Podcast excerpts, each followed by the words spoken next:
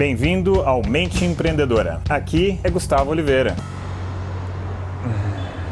Fala galera, Gus aqui, Gustavo Oliveira. Tava dando aqui uma espreguiçada, fiquei muito tempo sentado e sabe que essa movimentação corporal é, é, importante, né? Fazer um pouco todo dia, mas esse não é o assunto de hoje. Quem está aí no podcast, putz, perdeu aqui as cenas, mas beleza, vamos lá.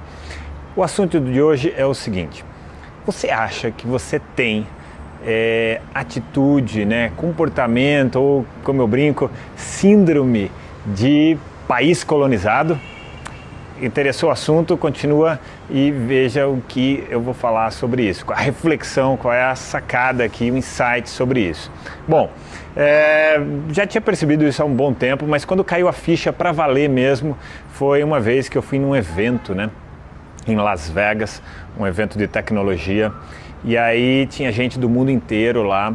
E eu estava numa mesa é, com vários brasileiros, claro, brasileiro sempre se junta. E, aliás, deixar bem claro que eu adoro o Brasil, tá? Não estou falando mal do Brasil aqui, não.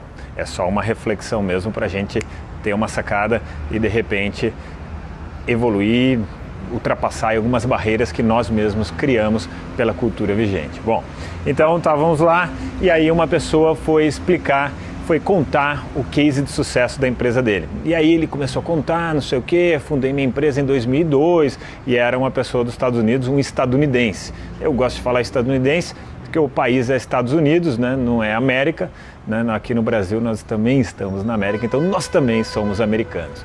E aí ele comentou que quando ele montou a empresa em 2002, ele tinha um sonho de ser a maior empresa daquele segmento, daquele setor. Né? E naquele dado momento, naquele ano que rolou o evento, ele era a maior empresa do mundo mesmo. Ele tinha conseguido ser a maior empresa do mundo. E naquela hora me caiu uma ficha muito importante, muito impactante, né? Porque quando eu montei minha empresa também de tecnologia no mesmo setor, em 2002 eu tinha um sonho. Meu sonho era ser a maior empresa de tecnologia do interior do estado de São Paulo. E bingo, naquela mesma época, ele era a maior do mundo e eu era a maior do interior do estado de São Paulo, no meu setor.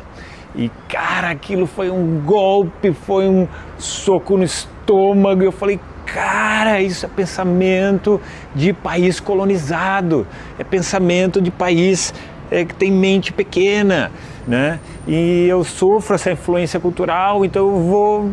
Eu achei que eu já tinha vencido isso, mas não tinha.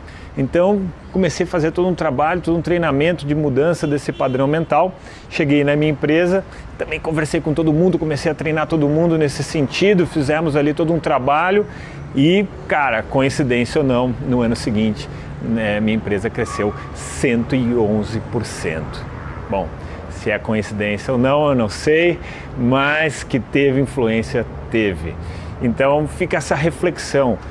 Será que você tem muito, pouco ou nenhum pensamento e síndrome de país colonizado, que limita a nossa visão, limita o nosso pensamento, limita até onde nós sonhamos.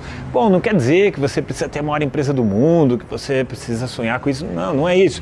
Mas eu só estou dando um exemplo de um aspecto, uma nuance que para mim foi impactante. De repente para você tem outro tipo de impacto isso. Aliás, tem muitos tipos é, de possibilidade de impacto essa síndrome de país colonizado, né?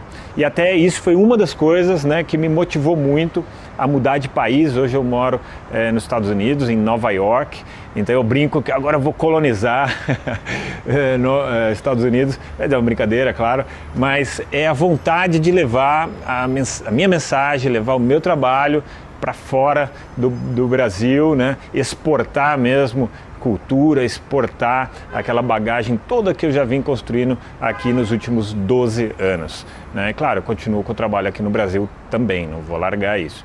E, então esse é um pouco hoje do meu sonho, da minha, da minha estratégia de trabalho e, e o que eu estou fazendo, tá bom?